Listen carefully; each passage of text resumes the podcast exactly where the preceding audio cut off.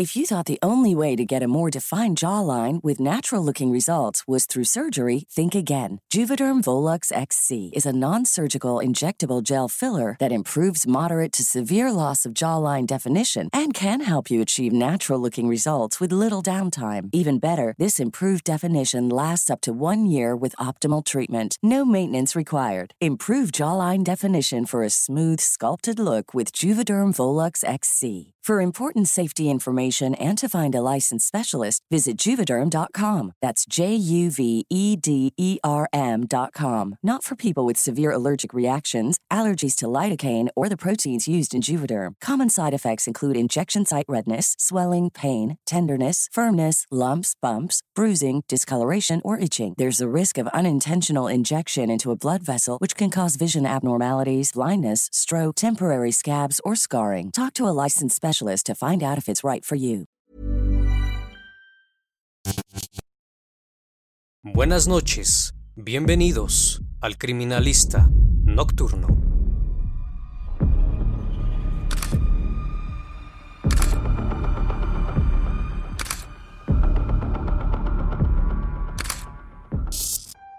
Buenas noches, bienvenidos a una nueva emisión del Criminalista Nocturno esperando que todos se encuentren muy bien desde cualquier parte del mundo donde sintonices este canal. Así que vamos, que la investigación debe comenzar.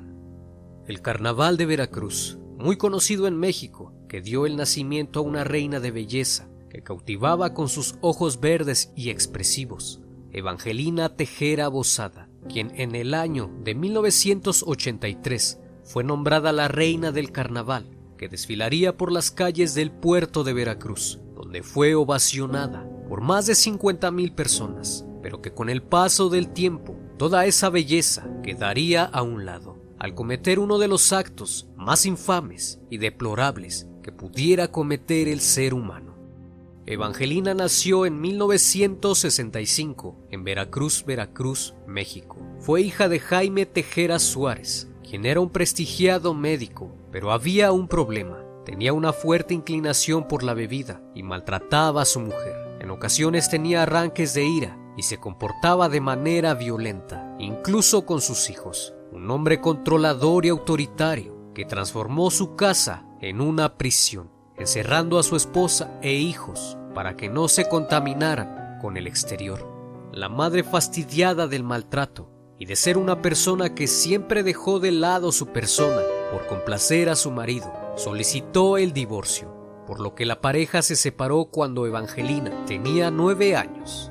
Esta creció dentro de una familia disfuncional. Aún así ella decide quedarse con su madre y junto a su hermano menor, Juan Miguel Tejera, quien tras el transcurso del tiempo le reprochaba los gastos que llegaba a ocasionarle por el simple hecho de ser mujer, cansada por los problemas económicos y el reproche de su madre, cuando ella aún asistía a la secundaria, acudió con su padre para terminar sus estudios, a lo que él la recibe, y no solo eso, sino que se queda a vivir con él. Le pagó clases de tenis y piano e hizo lo posible por mejorar su educación. Asistía a cenas y eventos sociales, donde reporteros también acudían, y siempre se le veía acompañada de su padre. Asistía a todas las veladas que organizaban los hombres ricos de la ciudad. Su vida había dado un cambio radical y pronto se transformó en una mujer rubia, blanca, de ojos verdes y expresivos. Fue en el año de 1983 donde toda esa belleza le dio un lugar para participar en el Carnaval de Veracruz, donde la tradición es elegir a una pareja real, los llamados monarcas de la alegría, el rey feo y la reina del carnaval. Este cargo lo obtiene quien recauda mayor cantidad de dinero a través de una especie de campaña. Gracias a las influencias de su padre y a los atributos que tenía, le dieron pie a entrar en el certamen de belleza, en donde fue coronada como la reina del carnaval. El martes 8 de febrero de ese año comenzó el carnaval. Ella lucía radiante, siempre rodeada de niños desfiló por las calles en medio de grupos folclóricos, agrupaciones musicales y fue ovacionada por más de 50.000 personas. Con tan solo 18 años, el futuro de Evangelina pintaba para un porvenir brillante. Se le veía en revistas y en periódicos, y ahora la fama tocaba su puerta, apareciendo en un programa televisivo de los más famosos en México, siempre en domingo. Pronto ella comenzaba a abusar de la bebida y utilizaba diferentes sustancias, las cuales consumía desde los 15 años. Pasaba las noches en fiestas y en las discotecas más famosas de Veracruz. Ofrecía fiestas donde el desenfreno estaba en su máximo esplendor. La gente de alta sociedad, empresarios, presentadores de televisión, figuras de los medios, incluso personal del gobierno de Veracruz eran partícipes de estas desastrosas celebraciones. Al querer limpiar su imagen, se alejó de los reflectores, relacionándose con un hombre del que no se sabe su nombre. Sin embargo, con él tuvo dos hijos, Jaime y Juan Miguel Tejera Bosada. Aquel sujeto no había querido reconocerlos, por lo que ella los registró con sus apellidos. Enseguida Evangelina se relacionó con un médico muy reconocido, amigo de su padre y casado, que también la dejó. Al no poder con esto y no poder mantener a sus hijos, le pidió ayuda a sus padres para poder mantenerse, pues todo el dinero que tenía lo gastaba en sus adicciones a la bebida y a las drogas. A partir de esto, su comportamiento fue cambiando con el tiempo, pues inventaba historias poco creíbles, donde ella siempre era la protagonista, aunque después se comprobó que tenía ese rasgo de personalidad muy marcado, la mitomanía. Además de esto, le pedía dinero a su familia y a sus amigos, con cualquier excusa, cayendo en depresión. Su familia, cansada de sus adicciones, decidió echarla de la casa. Entonces Evangelina consigue un departamento, mudándose así al departamento 501 del antiguo edificio de la Lotería Nacional, ubicado en la esquina de la calle Rayón e Independencia, frente al Parque Zamora donde seis años atrás había terminado su desfile inicial como la reina del carnaval. Arregló su departamento, colocando unas enormes macetas color cobre. Inesperadamente, en lugar de cambiar y rectificarse, vuelve exactamente a lo mismo. Ya estando sola, comenzó a organizar grandes fiestas donde podían encontrar todo tipo de depravaciones y excesos. Encerraba a sus hijos en una recámara dejándolos por horas ahí, donde pasaban días sin comer, incluso semanas encerrados, mientras ella se divertía.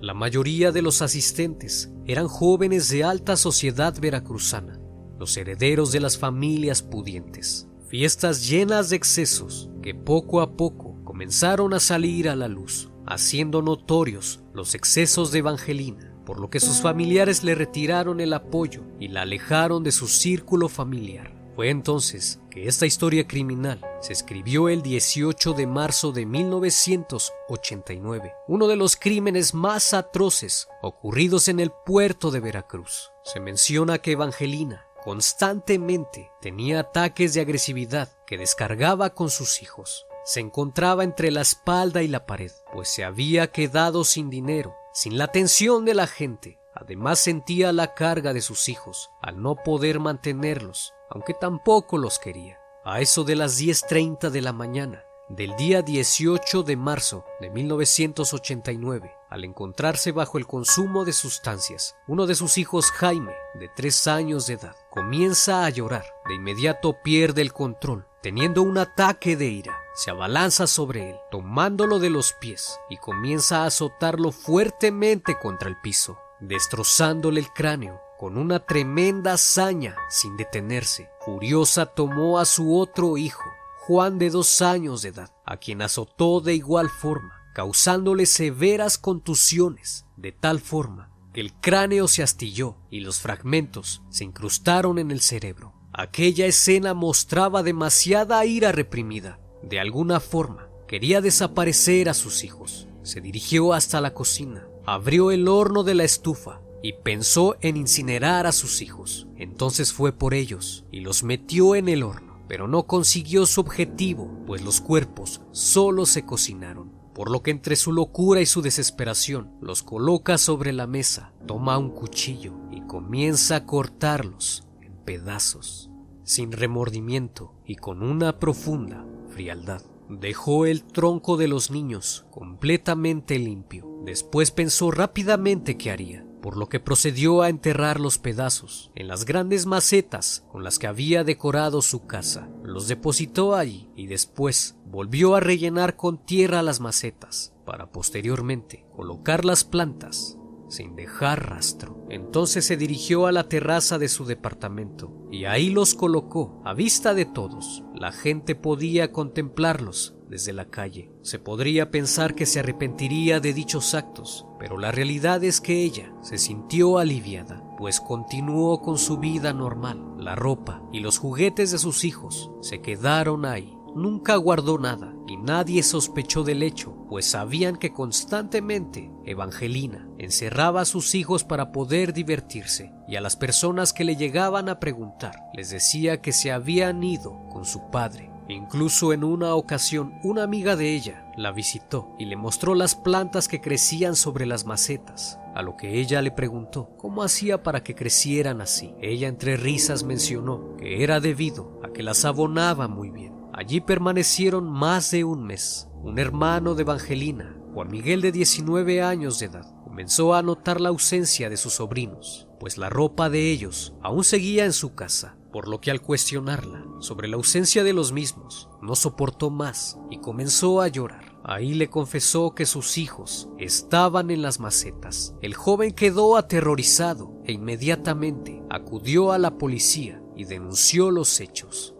Los agentes al escucharlo se dirigieron hasta el departamento y revisaron la casa. Removieron la tierra de las macetas y encontraron los cuerpos en un estado de putrefacción avanzada, carne calcinada y huesos, todo dividido en partes, incluso la cabeza, aunque ella afirmaba que los había enterrado porque habían muerto de desnutrición y que ella solo se limitó a sepultarlos. Fue detenida y trasladada a la agencia del Ministerio Público. Ahí, en un intento de librarse, se justificó diciendo que padecía trastornos psiquiátricos y que se encontraba en tratamiento desde hace un año, a lo que de inmediato su hermano mencionó que no le creyeran, pues era una persona mitómana. Sin embargo, no se pudo librar de esto. Tras su detención, mostró un severo daño de abstinencia. Le hicieron toda clase de pruebas de laboratorio para averiguar si era adicta y a qué sustancia. También se nombró a un coadyuvante,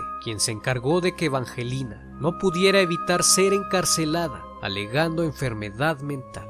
Se pudo determinar con las pruebas periciales que los niños no habían muerto por desnutrición, sino por causas violentas. También se resaltó la salud mental de Evangelina, mencionando que no debían encarcelarla, pues se trataba de una enferma mental. Presionada por la fiscal, se derrumbó y confesó el crimen, por lo que rápidamente se convirtió en noticia. Pasó de ser la reina de belleza, a quien todos adoraban, a ser una persona despiadada y sin escrúpulos, que solo le importaba satisfacer sus deseos. En un largo juicio y controversial, se determinó que debido a la condición de Evangelina, se le internara en un hospital psiquiátrico, pero tomando en cuenta algunos otros aspectos, no fue así y terminó en el penal Ignacio Allende, donde fue encerrada.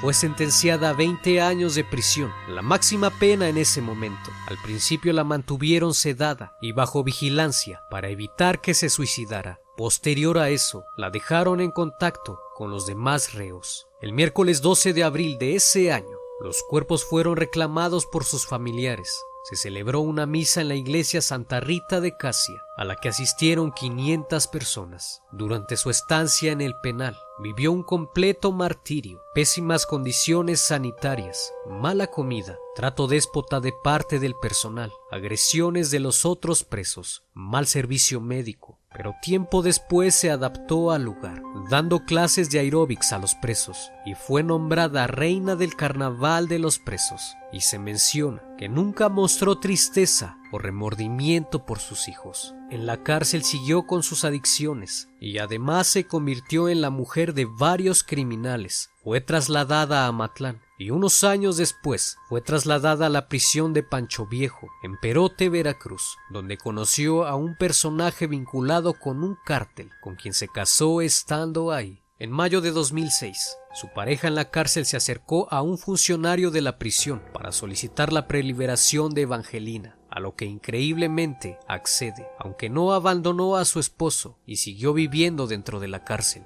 ya en calidad de mujer libre. Pero tiempo después, su pareja fue asesinado dentro de una celda de castigo, donde se encontraba por haber organizado un motín en Coatzacoalcos, por lo que abandonó el penal. Luego de eso no se sabe qué pasó con la ex reina de belleza, aunque sí fue objeto de múltiples notas e incluso parte de algunos libros. En la actualidad no se sabe qué fue de ella ni de su paradero. Un caso que quedará en la memoria de muchas personas que fueron deslumbradas con su belleza y a la vez horrorizada de sus actos. No olvides suscribirte al canal, los mejores casos e historias están aquí. Esto fue El Criminalista Nocturno.